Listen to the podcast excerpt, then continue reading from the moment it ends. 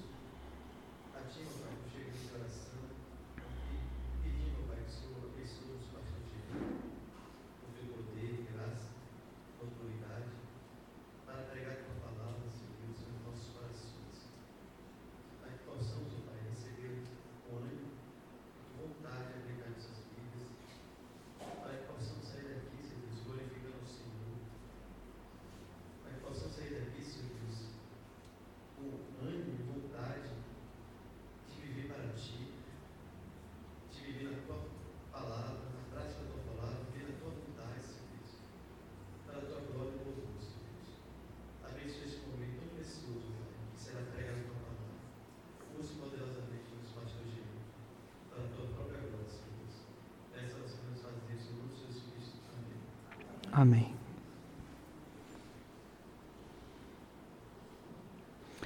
Essa semana, mais um caso envolvendo aborto veio à tona, causando muita comoção popular. E desta vez nós estamos a tratar da situação de um bebê de sete meses que foi brutalmente assassinado, conforme nós imaginamos, apenas imaginamos ser um procedimento de aborto. É mais um caso de tantos que tem acontecido ultimamente e que, de certa forma, causa uma comoção. Me refiro porque é algo que é noticiado e renoticiado, noticiado e renoticiado. Mas, acompanhando mais uma vez essa situação, por mais uma vez, eu sou tomado por uma mistura de sentimentos. Ao assistir os noticiários que tratavam da questão eu digo que havia ou há no meu coração uma mistura de sentimentos, porque de um lado eu fico indignado, completamente indignado, e do outro lado tomado por uma profunda tristeza, tristeza mesmo, que, que me faz orar mais intensamente para que o Senhor venha logo e que acabe logo com tudo isto, e que dê fim a toda esta injustiça que tem acontecido à nossa volta. Mas o que tem mais me chateado, se a palavra correta é essa, é a escalada da degeneração que eu tenho visto à nossa volta. Veja, notícias como estas antigamente eram dadas é, observando-se e respeitando-se os pontos de vistas. E havia inclusive um debate onde a posição conservadora, por exemplo, era posta. Havia a compreensão da posição conservadora. Eu estou usando a palavra conservadora aqui do ponto de vista político, né? Mas o que eu tenho visto é uma escalada de degeneração, que eu sei que os irmãos compartilham comigo dessa opinião, quando não mais se permite o falar-se de aborto, não mais se cogita o aborto, não mais se tolera o aborto, mas há uma crescente escalada da degeneração, porque o que eu tenho visto à nossa volta é justamente um lobby em favor do aborto. Ou seja, não apenas a, a tolerância a um procedimento assassino, mas o que eu tenho visto à nossa volta agora é justamente a intenção de fazer-se uma campanha para que o comportamento errado não apenas seja aceito, mas seja tido por correto. Ou seja, não apenas não se reconhece mais o que é certo, o que é errado, mas agora passa-se a atacar quem se põe de forma contrária à prática como esta. Veja, eu não preciso, e nós não precisamos aqui, em hipótese nenhuma, entrar na discussão da forma como o bebê foi concebido. Isso não vem ao caso. Todos nós aqui ficamos enojados com casos de estupro, estrupadores devem ser devidamente punidos, ainda que nesse caso aqui, por exemplo, não houve esse estupro houve um namoro de uma menina de 11 com um adolescente de 13 anos, que resultou numa gravidez. Mas não, que, não quero aqui nem discutir a, a, a forma como o bebê foi concebido. Porque é naturalmente, completamente inconcebível de que uma criança com sete meses de vida pague com a sua vida por qualquer crime que tenha sido cometido. Veja, é algo tão límpido como tão cristalino como a água. Não há discussão. Se trata de uma vida de sete meses. Imagine você, porque existem bebês que nascem prematuramente com sete meses. Imagine um bebê nascido com sete meses, inclusive você agora pegue um bastão de beisebol e mate esse bebê. É um assassinato. Então não há o que se discutir. Mas o que me espanta é justamente que a, a discussão em si já foi completamente ignorada. Porque decretou-se que o matar-se criança com sete meses de vida é correto. E estão absolutamente errados aqueles que se põem contra. Então vejam, me preocupa não apenas que o errado esteja se passando por certo, mas, por, mas que o errado esteja sendo defendido. E que agora haja uma pressão muito forte, muito forte, justamente para que se estabeleça, se estabeleça como norma. E em meio a tudo isso estamos nós. a igreja de Cristo. Ouvimos os noticiários e ficamos até confusos. Porque da forma como se fala, nós somos, nós me refiro os crentes, os conservadores, nós somos os os monstros da história toda. E você assiste o noticiário e ele está falando de você, que é contra, é da juíza, é, bota a foto da juíza. Essa juíza aqui, me perdem a palavra, né? É uma cretina. Ela proibiu o aborto, ela foi contra, e aí querem aquela, aquela maldita tática covarde, assassinar a reputação da juíza. E há o assassinato de reputação. Eles não perdem tempo, porque qualquer conservador que se levanta, eles estampam a foto e querem assassinar a reputação daquela pessoa. E aí você assiste com a sua família no sofá, quem sabe, de casa, o noticiário, e você fica em dúvidas. Que comentário você faz a respeito? Você se coloca contra uma sociedade inteira, jornal A, jornal B, porque o jornal B é igualzinho ao jornal A. É tudo réplica, é uma cópia do outro. Um jornal cópia do outro. E todos falam a mesma coisa. Você que se coloca contra o assassinato de uma criança de sete meses, você é um obscurantista. Você é alguém que vive nas trevas do passado, um retrógrado. Você quer impor os seus, os seus conceitos conservadores na sociedade que não lhe tolera mais. E todo noticiário fala disso. É um lobby. E vejam, não diz respeito apenas a questões que envolvem um aborto um assassinato, questões que envolvem homossexualismo, por exemplo. Todo dia, todo dia, todo dia, todo dia. É algo que envolve homossexualismo. É como quem quer dizer, você tem que aceitar, você tem que aceitar. Aliás, há um estímulo agora para as nossas crianças a que sejam gays. E em meio a tudo isso estamos nós, como foi dito. A questão é: eu preciso pregar passagens como estas, justamente para estar de tempos em tempos preparando a igreja para esse tipo de coisa. Para que nós saibamos, enquanto igreja, fazer a leitura correta do que está acontecendo, justamente para que saibamos reagir da forma correta também. Porque senão, se você não fizer corretamente a leitura, você fica perdido, confuso, e é, é possível que você acabe indo, como é que diz aquele ditado? Onde o boi vai, a vaca vai atrás. E daqui a pouco você está pensando que você realmente está errado. E que você, você que é criança, você que é jovem, acha que o seu papai e a sua mãe estão errados também, e são retrógrados também. As escolas, inclusive, tudo. Há uma infestação. Há uma infestação. Escolas, faculdades, artistas, então, a mídia, a, a, o Hollywood, tudo, tudo, tudo, tudo que envolve televisão está tudo infestado desses pensamentos progressistas. Progressistas, entre aspas. É importante que nós saibamos entender, fazer de toda a situação. Matar crianças está errado e sempre estará errado. Matar crianças está errado e sempre estará errado. E podem gritar, podem latir, podem falar o que for podem estampar a nossa foto no jornal, podem dizer que nós somos os trogloditas da história. Nós estamos certos quando falamos que matar crianças está errado. Aliás, o Fantástico hoje à noite vai vir matéria sobre isso aí.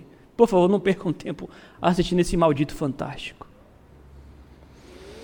Mas vejam, como nós podemos fazer a leitura correta da situação? Nós estamos aqui a tratar, querido, sobre a crescente secularização da sociedade. E aí nós temos uma palavra importante: secularização. Houve um tempo em que, apesar dos pesares, nós vivíamos numa sociedade muito mais balizada nos ideais judaicos cristãos. Apesar de, do fato de toda a vida nós vivemos no mundo que jaz em trevas, o nosso país ele foi fundado, por exemplo, por cristãos. O nome da nossa cidade é o nome cristão, Salvador. E nós temos muitos resquícios ainda dos fundamentos judaicos cristãos à nossa volta. Nós temos as cidades, São Paulo, os nomes, né? até as cédulas levavam a frase Deus seja louvado. Nós temos marcos históricos que apontam para os ideais ou para os fundamentos judaicos cristãos da sociedade, onde as leis que pautavam a vida social tinham relação com Bíblia. Ainda tinham ou guardavam uma relação com Bíblia. Ainda que a sociedade não declarasse esse, como é que eu diria, ou não fosse efetivamente uma sociedade de cristãos, as leis ainda se pautavam em princípios bíblicos. E o que é o secularismo?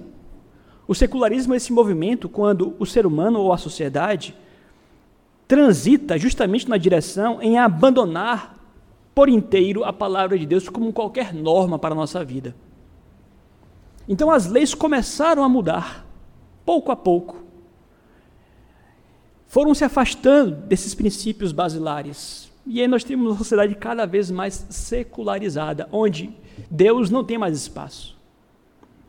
Deus foi posto de lado. Então disse, por exemplo, que nós somos um país, qual é a palavra certa? Laico. Não temos religião. Não tem problemas. Mas agora o país laico está, no fim das contas, tornando-se um país anticristão.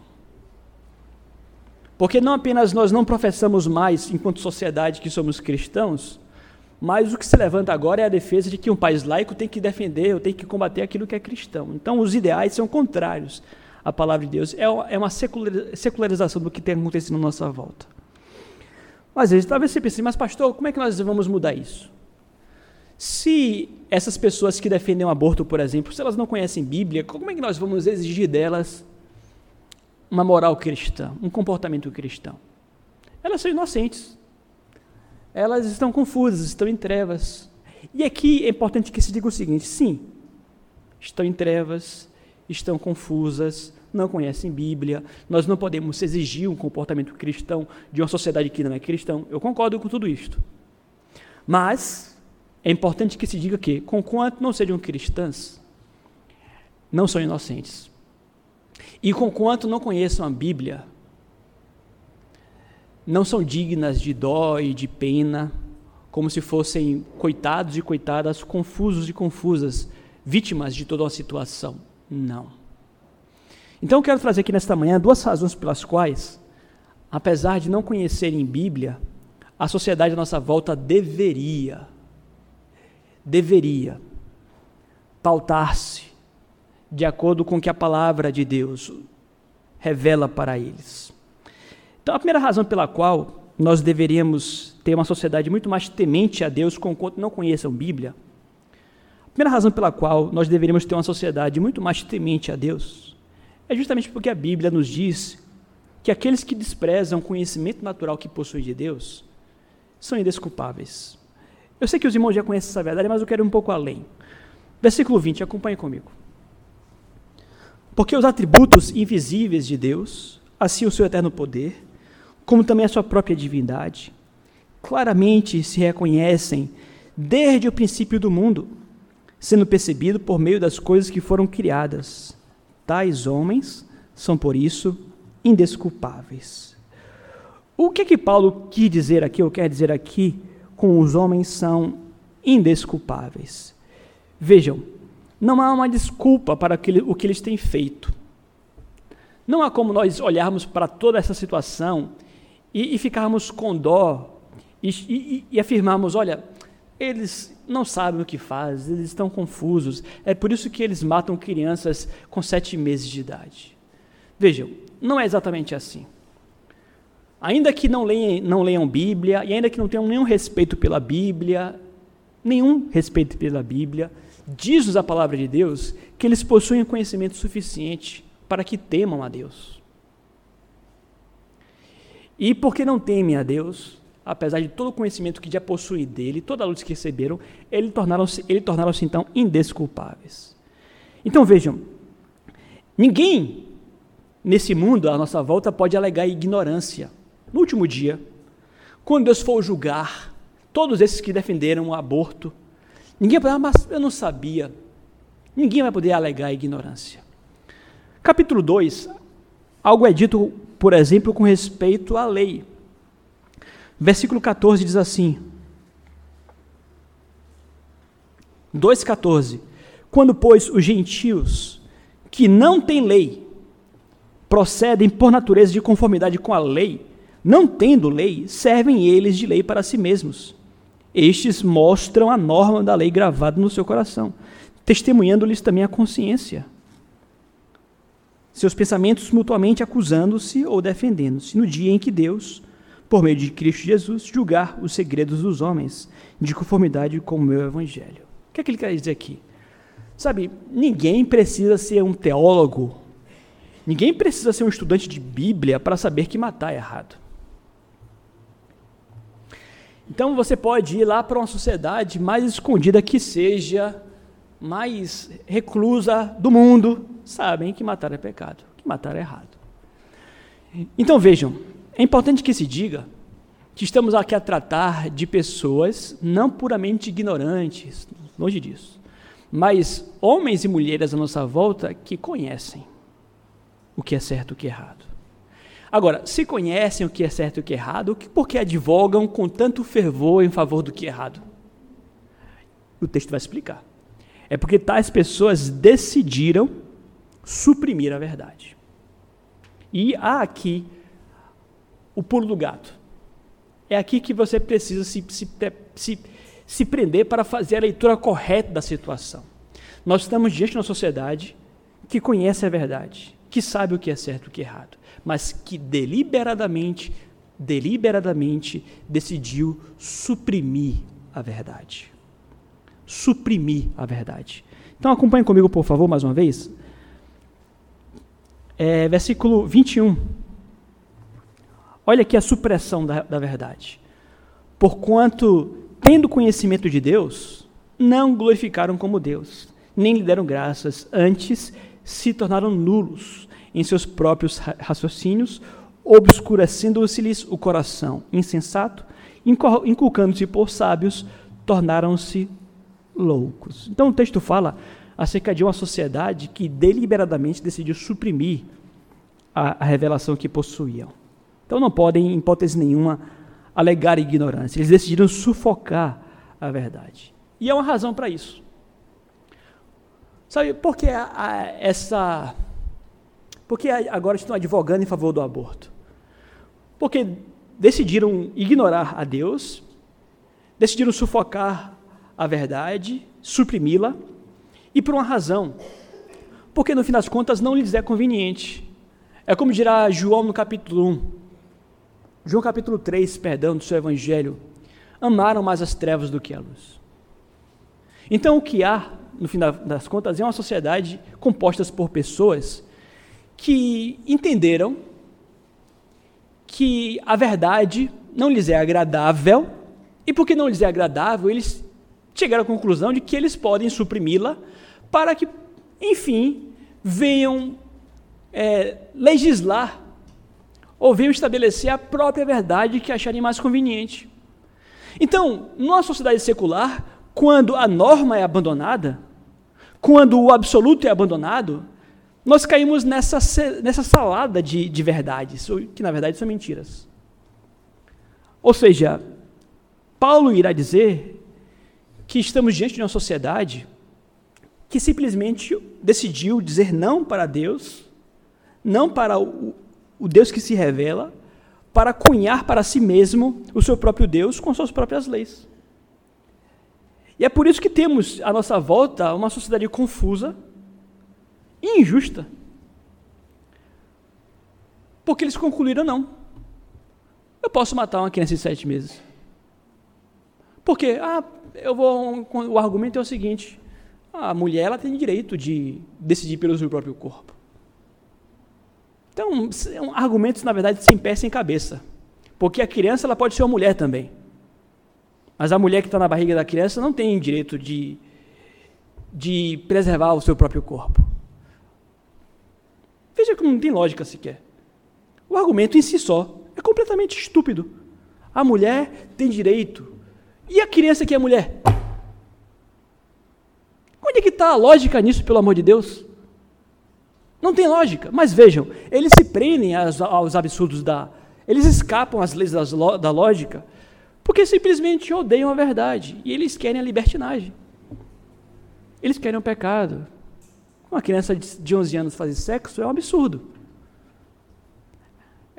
O que, que falta à nossa sociedade? Educação sexual correta, pureza, virgindade. Mas não. O que nós temos é o funk da Anitta, a criança com 10 anos que fica dançando tudo que não presta, a erotização da criança, a sexualização da criança. Porque isso se, adep, se, adequa, se adequa, na verdade, ao padrão pervertido do mundo à nossa volta. É mais fácil você ver de forma libertina e depois matar o bebê. Estou falando que a criança foi libertina, não. O que eu estou falando com isso é que, em, modo, em termos gerais, se prega a libertinagem, e porque não há um padrão referencial, eles cunham, eles fabricam a sua própria lei. Então pode tudo. Nós somos o nosso próprio Deus. Idolatria, do que o texto está falando aqui. Então, os homens eles querem viver a sua própria maneira, mas eles vão prestar contas. Então é importante que você saiba que você está diante de uma sociedade secularizada. O jornal A, o jornal B, estão secularizados.